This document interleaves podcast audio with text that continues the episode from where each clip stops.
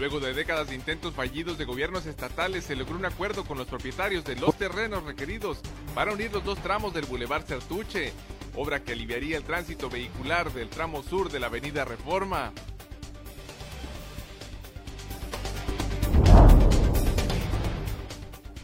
Aunque algunos restauranteros locales planean reabrir sus puertas a partir del próximo lunes con fuertes medidas de prevención sanitaria entre el personal y comensales, la mayoría se mantendrá hasta el siguiente mes operando con los servicios para llevar y entrega a domicilio.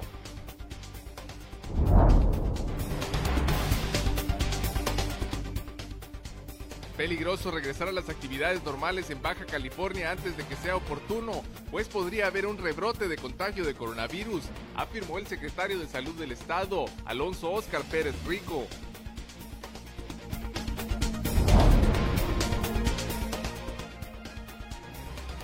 No habrá regreso a clases hasta que no sea seguro para toda la comunidad escolar y de acuerdo a lo que marquen las autoridades sanitarias, informó Catalino Zavala Márquez, secretario de Educación en Baja California.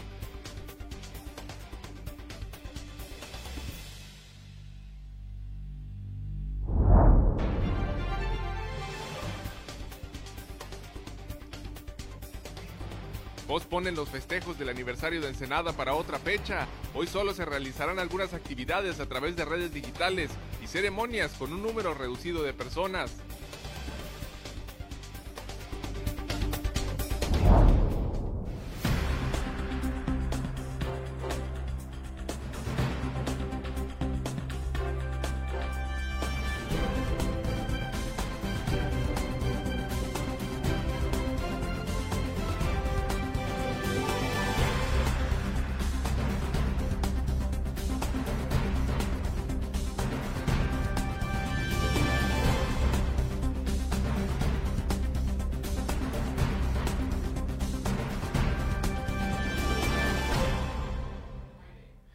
Bienvenidos a Zona Periodística de este viernes 15 eh, de mayo de 2020. Este noticiario es una coproducción del periódico El Vigía y en La Mira TV.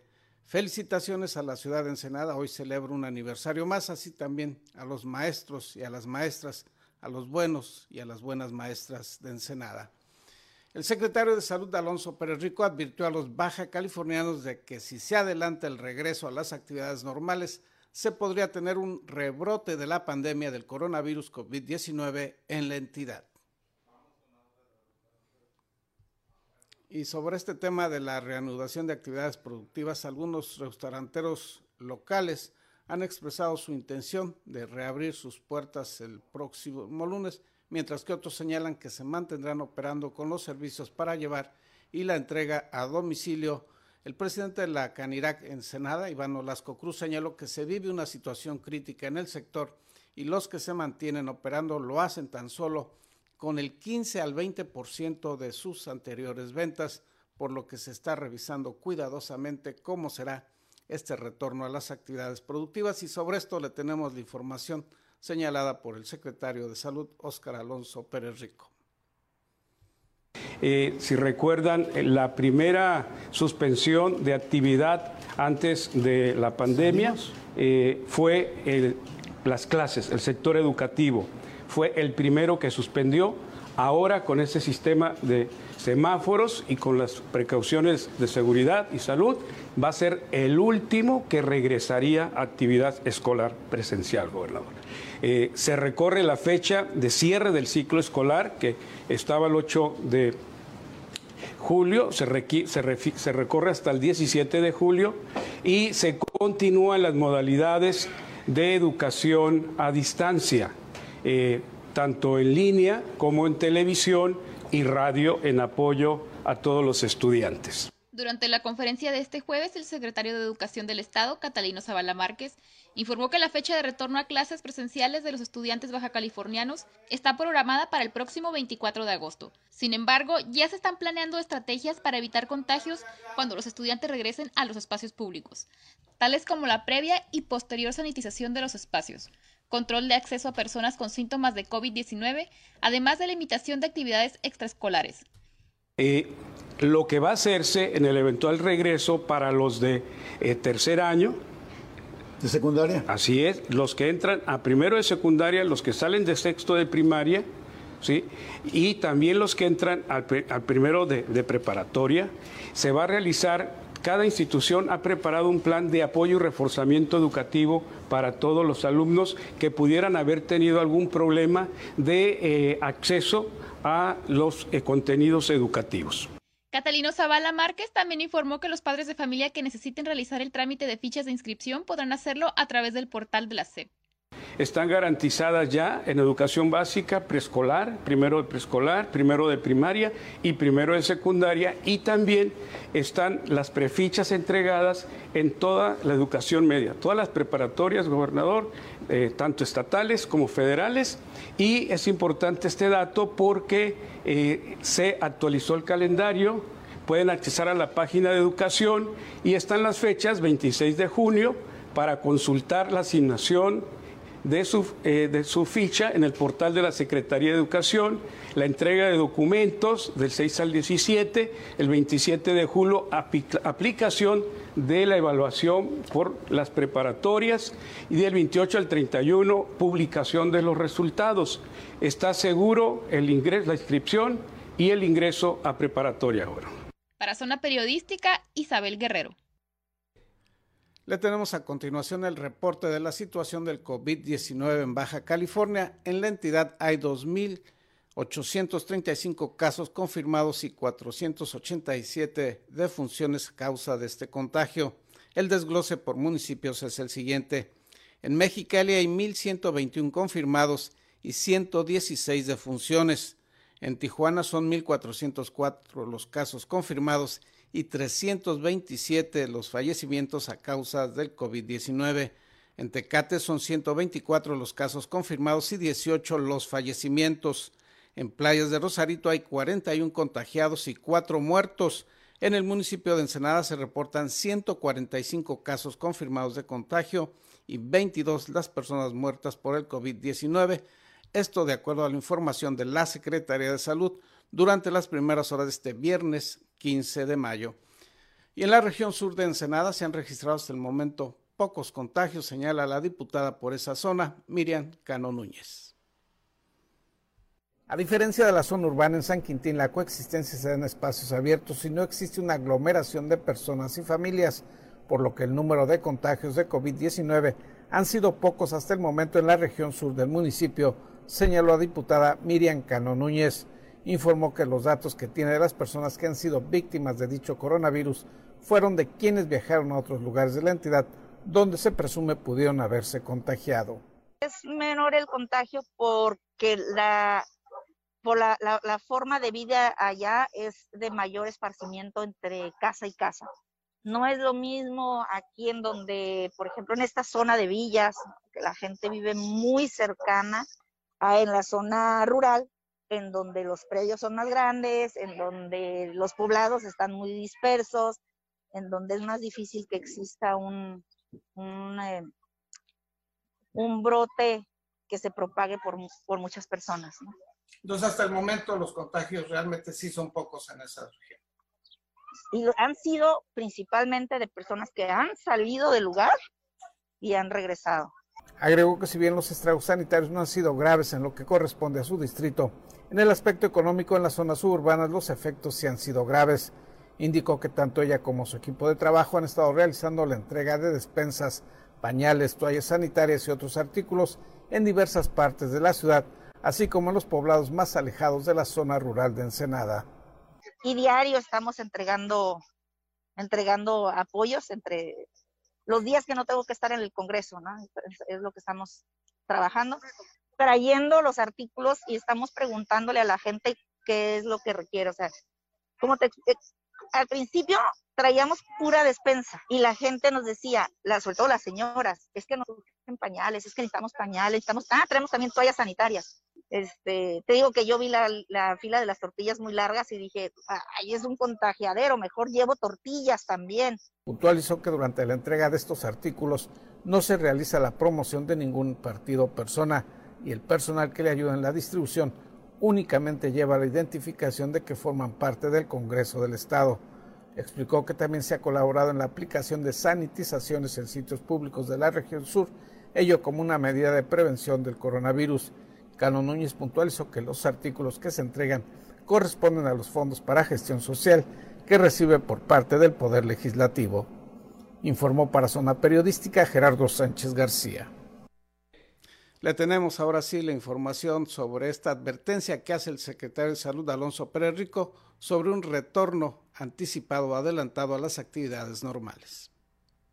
En las últimas 24 horas falleció un bebé a causa de COVID-19, así lo informó el secretario de Salud en Baja California, Alonso Pérez Rico, durante su conferencia diaria. Con ello suman a tres infantes menores de un año que han perdido la vida por la pandemia en los últimos siete días. Durante el reporte diario de las cifras de decesos y contagios por el nuevo coronavirus, el secretario Pérez Rico indicó que en el estado suman a 487 defunciones, de las cuales en Tijuana se registran 327, en Mexicali 116, en Ensenada 20, en Tecate 18, en Rosarito 4 y en San Quintín Vicente Guerrero 2 mientras que se atiende un total de 2.835 casos positivos, de los cuales 1.404 son de Tijuana, 1.121 de Mexicali, 127 de Ensenada y 124 de Tecate, 41 en Rosarito y 18 en San Quintín, Vicente Guerrero. El encargado del sector salud informó que se preparan con los protocolos de sanitización para el regreso de los centros de trabajo el primero de junio y pidió a la población no bajar la guardia, pues el estado continúa en el nivel rojo del semáforo sanitario a nivel nacional y la posibilidad de que haya un repunte de contagios si no se respetan las medidas sanitarias de quédate en casa y el distanciamiento social. Tenemos que cuidar ese famosísimo segundo brote. Si tenemos la curva como la estamos teniendo, en donde ya estamos yendo hacia la baja, y eso lo interpretamos como que ya se acabó la pandemia en el territorio y todos salimos y nos dejamos de cuidar, vamos a tener un repunte en el brote. Vamos a tener esta curva epidemiológica cuando iba ligeramente eh, tratando eh, de, agarrar una tendencia negativa, la vamos a hacer positiva si todos salimos, si nos relajamos, si pensamos que no nos está pasando nada. Cuidamos, si todos salimos, si pensamos que no nos vamos a enfermar siendo un grupo vulnerable, vamos a contribuir a ese segundo brote. Y la otra cosa que tenemos que hablarlo también, aquí somos un gobierno transparente. En octubre viene la, fecha invernal ahorita estamos saliendo de esta fecha invernal, pero en octubre este, pues empieza otra temporada invernal. Si para octubre no tenemos una cura, no tenemos una vacuna, seguramente tendremos eh, un repunte en los casos de COVID otra vez. Las actividades no esenciales continúan suspendidas, así como las actividades escolares y reuniones en espacios públicos. Únicamente se pueden realizar las actividades calificadas como esenciales, por lo que será hasta el primero de junio cuando se regresen a las actividades, pero de una manera ordenada. Y Pérez Rico indicó que el coronavirus llegó para quedarse a Baja California en tanto no se encuentra una vacuna y las medidas de limpieza se deben adaptar como una rutina, pues los contagios continuarán, aunque baje la curva epidémica de contagios. Tampoco se descarta que otro brote de coronavirus en el estado mismo que podría presentarse en octubre, inicio de la siguiente temporada invernal, informó Ana Lilia Ramírez. Le presentamos a continuación un video dirigido a los diferentes grupos indígenas del país en prevención del COVID-19. En este video aparecen también representantes de la etnia Kumiai de Baja California. Todos estamos conectados y formamos parte de una familia.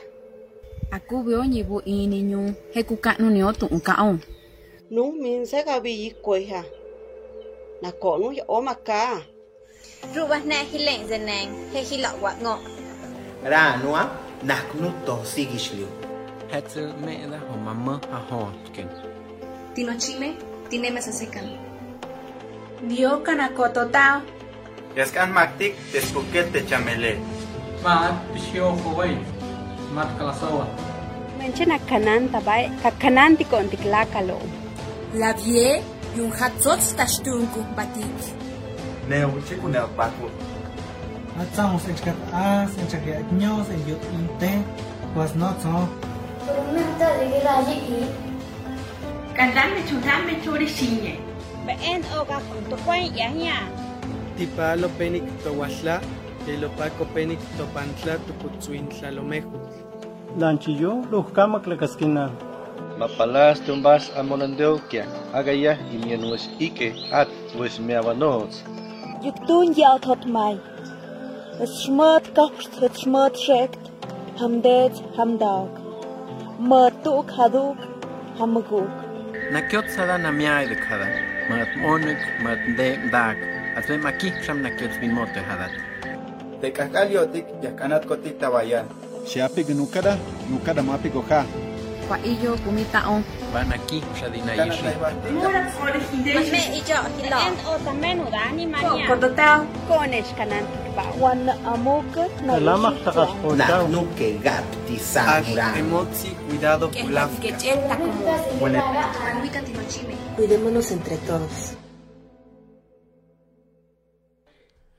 Luego de décadas por fin será realidad la unión de los dos tramos del Boulevard Sertuche. Le daremos esta buena noticia al regreso de una pausa publicitaria.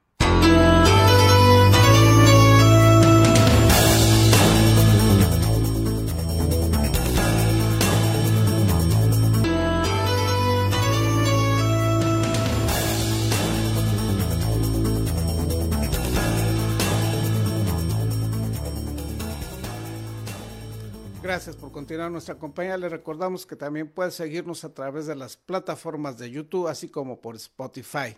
Y por fin será realidad el unir los dos tramos del Boulevard Sertuche, una de las que sería las principales avenidas de este puerto.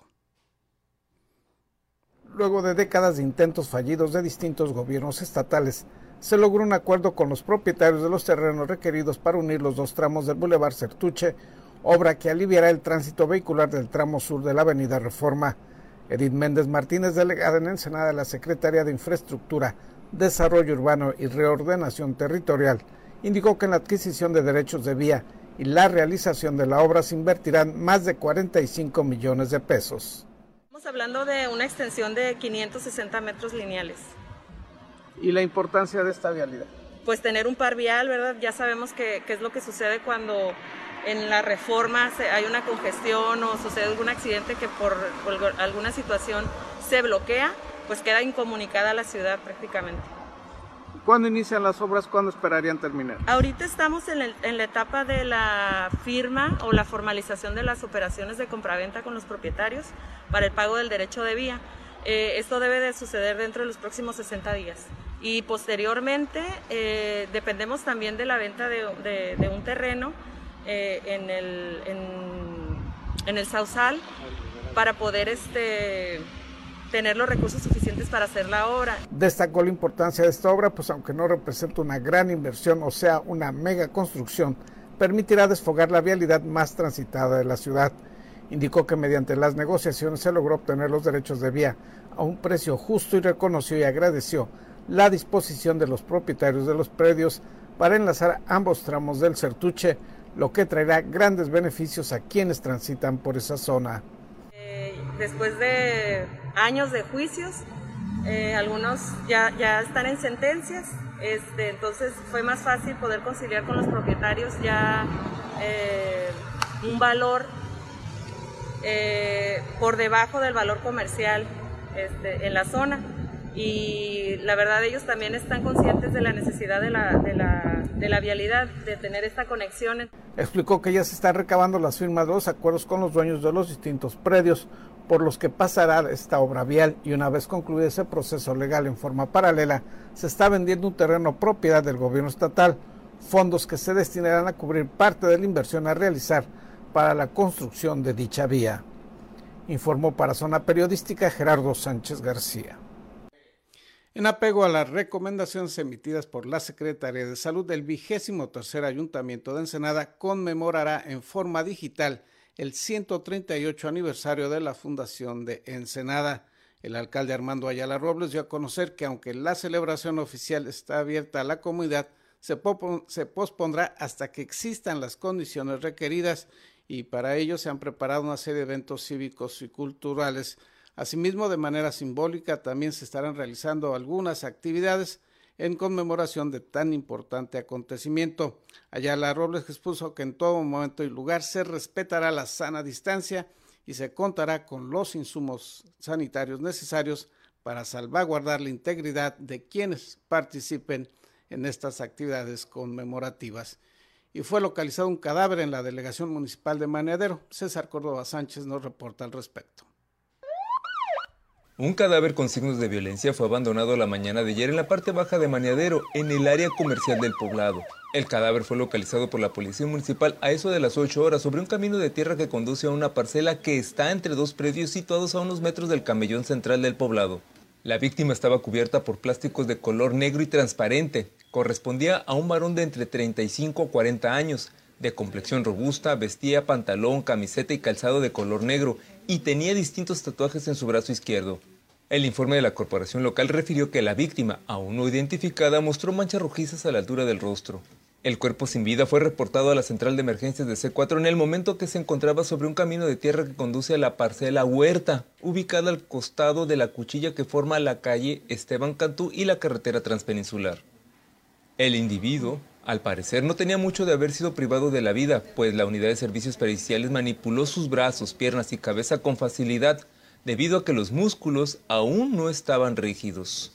Con el cadáver localizado la mañana del jueves, la cifra de muertes violentas en la ciudad subió a 12 en el presente mes y a 111 víctimas de homicidio en el año en curso. Para Zona Periodística, César Córdoba. Vamos a la sección Doc Drum de nuestro colaborador hidronógrafo Jesús López Gorosabe, quien nos muestra uno de los lugares más pintorescos del país, el pueblo de Quiroga, en Michoacán.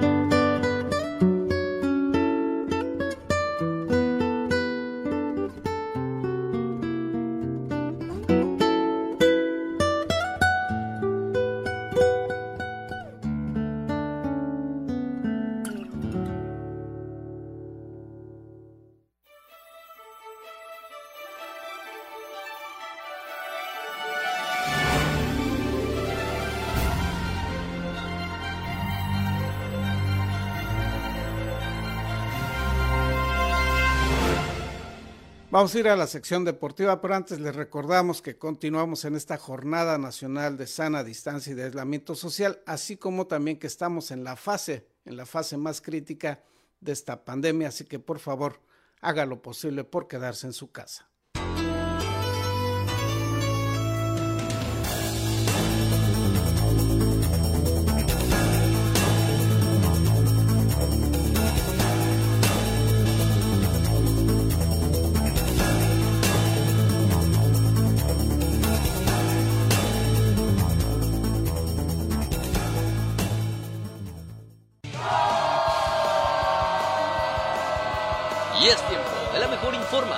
Deporte local e internacional. Acompaña a tu anfitrión David Amos con la nota, el análisis y toda la cobertura de los atletas y eventos deportivos del puerto. Ya inicia en la mira Deportes.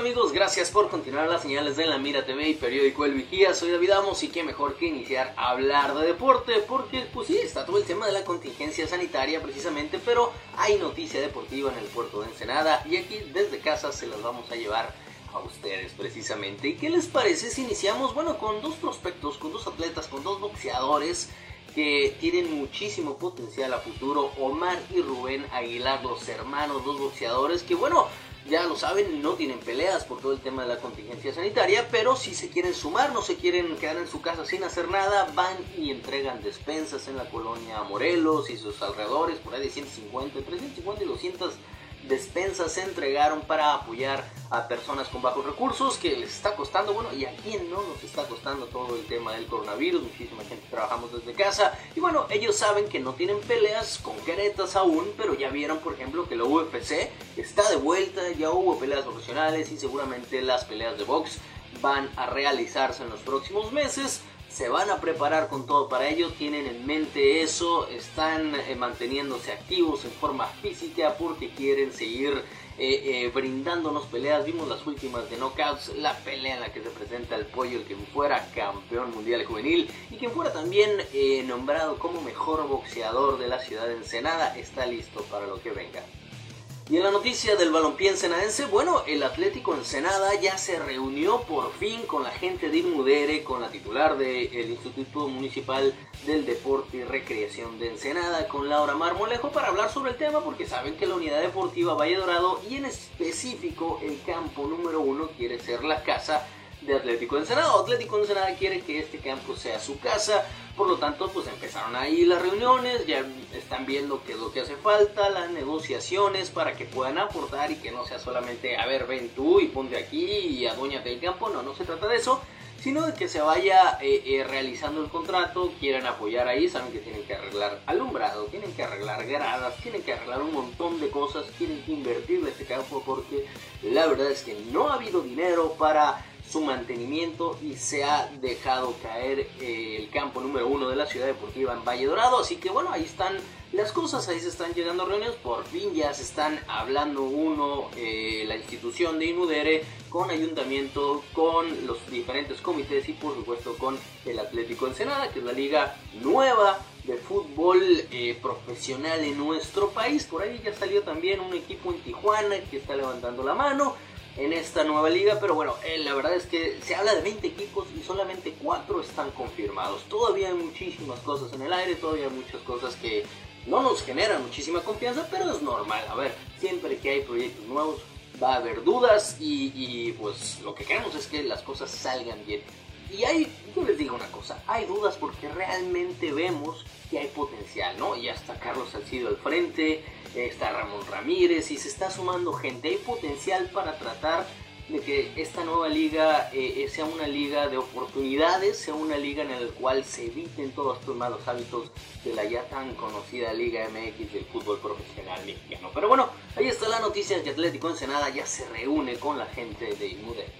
En otras noticias, hay más atletas que se están sumando al tema de la contingencia que van y apoyan la mejor gimnasta de nuestro país, orgullosamente baja californiana, la de Mexicali, Alexa Moreno, pues va y apoya y se acerca a los doctores, a los enfermeros, a entregar víveres, a entregar alimentos, a entregar ayuda para que estos que son nuestros héroes actuales, quienes están batallando día con día con el COVID-19, puedan hacer su trabajo de mejor manera. Quien fueran los héroes en otras ocasiones, los deportistas, en este caso una héroe como lo es Alexa Moreno, en esta ocasión va y apoya a los enfermeros, a los doctores, a la gente que, de intendencia que está trabajando en todas estas instituciones médicas para que puedan realizar su trabajo de mejor manera. Enhorabuena por Alexa que también va y entrega apoyos.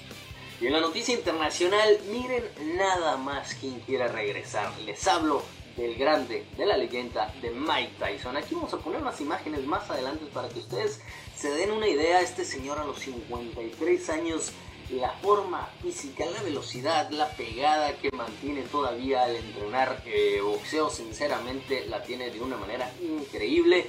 Dice que quiere regresar, eh, ya saben, ¿no? En estas peleas entre que son exhibición, pero las quieren vender como si fueran en serio para que se venda más, etcétera. Pues bueno, X o Y, no solamente Julio César Chávez las hace, en esta ocasión, ni más ni menos que el grande Mike Tyson. Por ahí se habla, eh, hay rumores de una pelea eh, con un australiano, un ex boxeador que fuera también parte de los All Blacks, ¿no? De estos jugadores de rugby. eh, quieren que la pelea se haga en Australia. Y bueno, hay un montón de opciones, ¿no? Mike Tyson siempre va a vender, la verdad es que se mantiene de una forma física increíble. Y yo aquí, por supuesto, les dejo este video para que ustedes lo vean.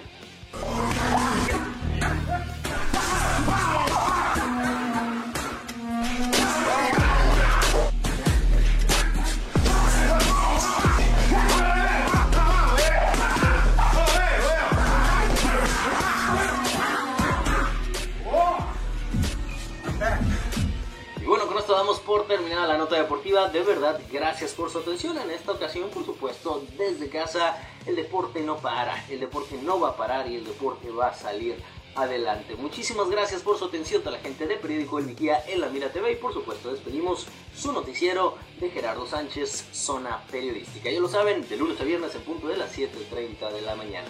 Mi nombre es David Amos. Hasta la próxima.